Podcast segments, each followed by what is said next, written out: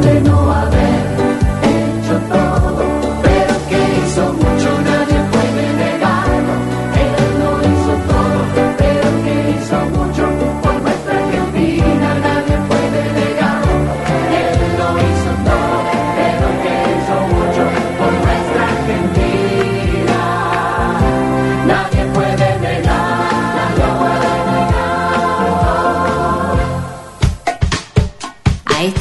me debes más que un gracias. Para en el mundo.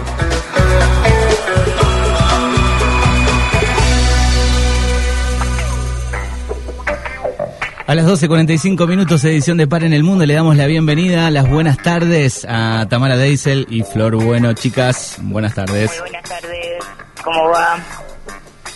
Hola, buenas tardes a todos, ¿cómo andan? Bien, todo bien, ¿cómo va la semana? Contentas. Hay varias noticias buenas que sucedieron. Hay no un, hay un par de, de, de novedades, una ya, fue, ya es de la semana pasada, pero que está bueno que, que lo charlemos un ratito, o que lo mencionemos al menos. Sabemos que este martes que pasó de esta semana, se- el Ejecutivo presentó el proyecto por el aborto legal, seguro y gratuito, así que entramos en un nuevo, en una nueva etapa de eh, debate parlamentario y ojalá que sea ley, ¿verdad? Ujú, un gran este este proyecto que seguramente va a ser debatido este y ojalá vaya para adelante, ¿no? Que se viene pidiendo desde hace rato, eh, incluso hasta el presidente, ¿no? Se le pedía, bueno, este finalmente este va para adelante. cumplió con su promesa de campaña.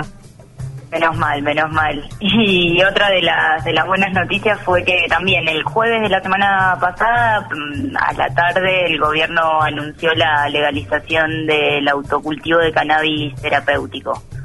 Estaba ya estaba permitido ciertos fármacos y podías acceder, digamos, con una receta en una farmacia, pero ahora se aprobó la ley de autocultivo, así que nuestro saludo a Mamá Cultiva, que es una organización en Argentina y en el mundo que hace años viene dando esta pelea y, con esta conquista está, está buenísimo porque no se va a criminalizar a aquellas personas que, que practiquen el autocultivo para cuestiones terapéuticas, así que contentas. Bien, dos noticias importantes de los últimos siete días. Sí, que no queríamos dejar de, de- mencionar. Seguramente en la radio lo, estuvieron hablando, pero nos parecía que, desde acá estaba, estaba bueno recordarlo y también porque vamos a hablar eh, hoy una columna que no, es- no está tan piola, que es un tema de, de monotributistas, spoiler, así que la dejo, la dejo a Flori que, que continúe. Sí, como bien dijo Tami, la columna de Par en el Mundo de hoy es sobre les, las y los monotributistas.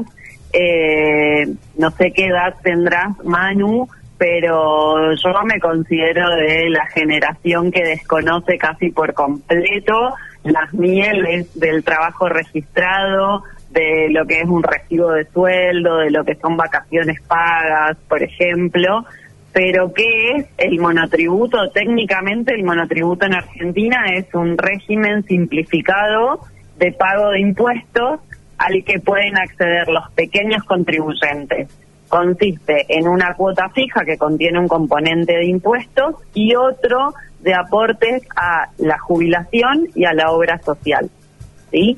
Ah, Fue creado eh, por el, el, el jingle de, del inicio de la columna, seguramente les habrá traído este recuerdo.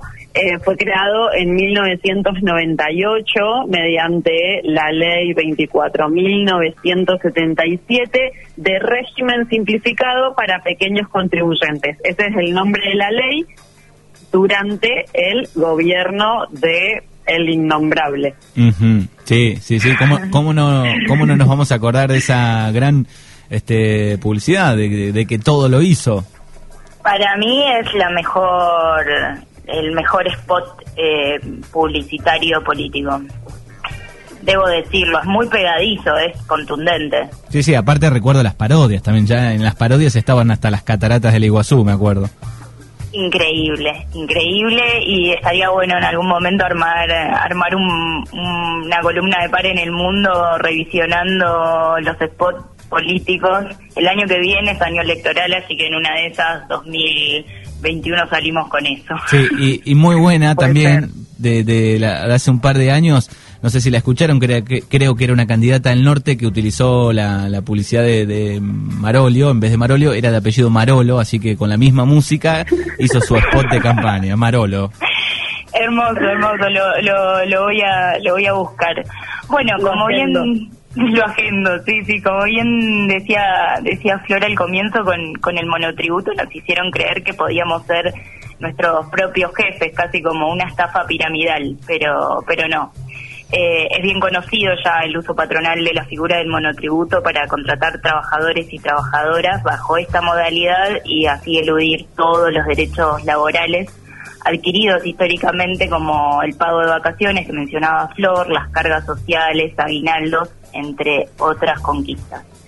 Según el último informe interanual del Instituto Nacional de Estadísticas y Censos, INDEC, en el último trimestre de 2019, el trabajo no registrado creció un 2,5% en relación al año anterior, mientras que los puestos de trabajo no asalariados se incrementaron un 7,6%. Esto en números básicamente, capaz que, el que está del otro lado no entiende un montón, pero básicamente creció un 7,6% y hay muchos más trabajadores que están eh, mm, hablando mal y pronto, tra- trabajo en negro, no, no registrado y no... Nada, ¿qué pasará con, con esos trabajadores que hoy por hoy no, no cuentan con, con un salario que y la jubilación, ¿no?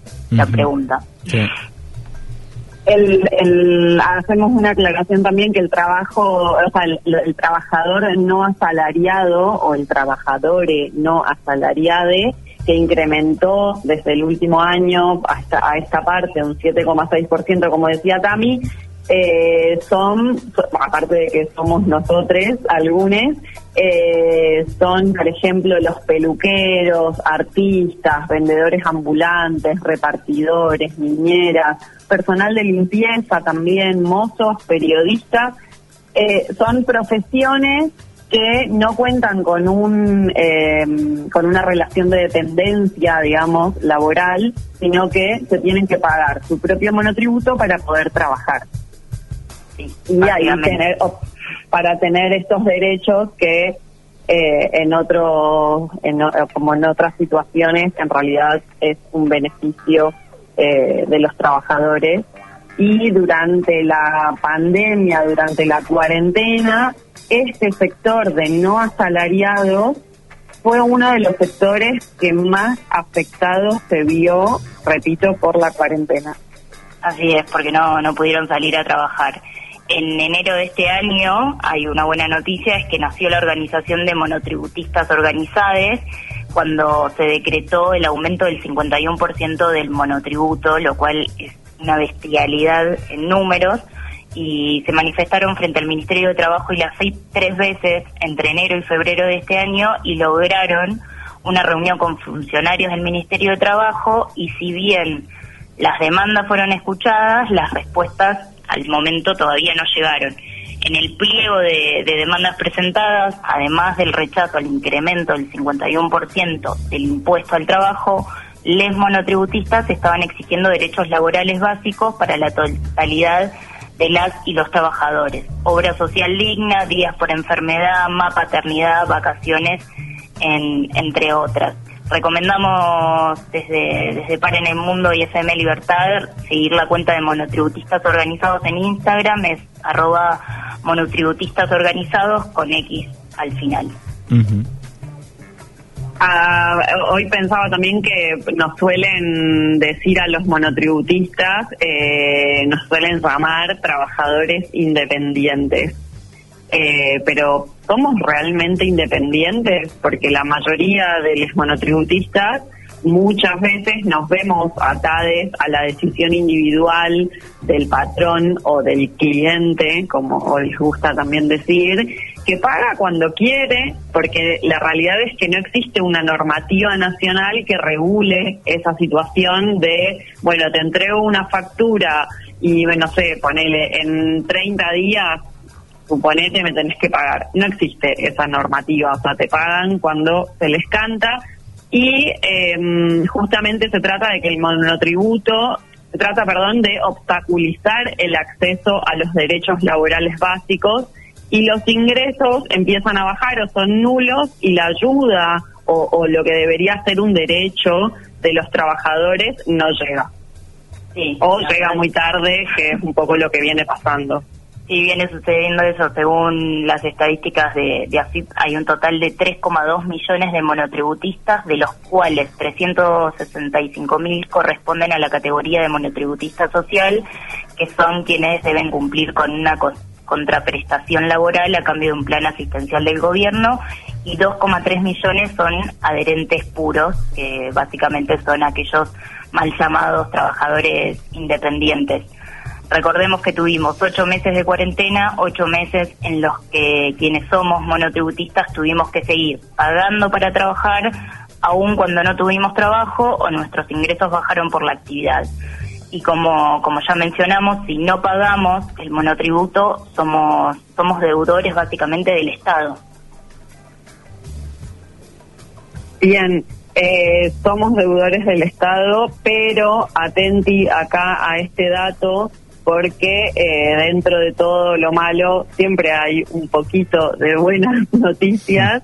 Eh, y este dato es interesante porque es súper actual y todos aquellos monotributistas que hayan cumplido con todos sus pagos desde enero de 2017 y hasta el 26 de agosto de este año estarán liberados durante el primer semestre de 2021, o sea, de enero a julio de 2021, de pagar el componente impositivo de su aporte eh, entre dos y seis meses, dependiendo de la categoría en la que estén registrados. Recordemos que los mono- el monotributo tiene distintas categorías. eh, según la categoría en la que estás, pagas más o menos eh, esa carga impositiva.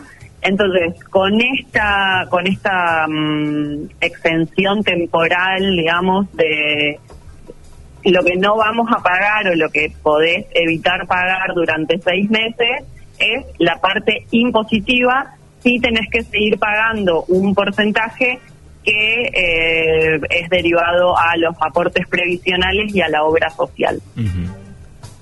Sí, está, De está todas bueno el maneras, es, es un alivio, digo, porque es un sector, como decíamos antes, que viene bastante golpeado durante la cuarentena, con detrimento en la actividad, con detrimento de salarios, con detrimento de guita en el bolsillo, básicamente.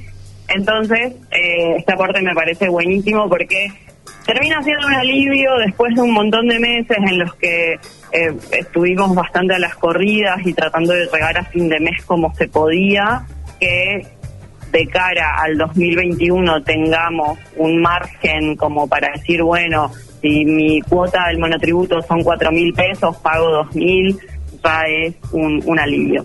Claramente. Sí, y al, y al comienzo de año, la verdad que, que lo arrancás con otra con otra perspectiva.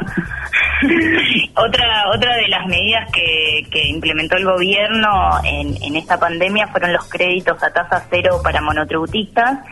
Esta, esto se podía aplicar hasta el 31 de octubre y formaba parte del programa de asistencia de emergencia al trabajo y a la producción y constaba de, de un monto alrededor, según la categoría, de 150 mil pesos eh, y los fondos solicitados se acreditaban en una tarjeta de crédito en tres desembolsos idénticos y este crédito contaba con un periodo de gracia de seis meses y el repago se, se realizaba en 12 cuotas fijas sin, sin intereses, lo cual estaba estaba bueno. Si, si alguien aplicó la verdad que, que, piola.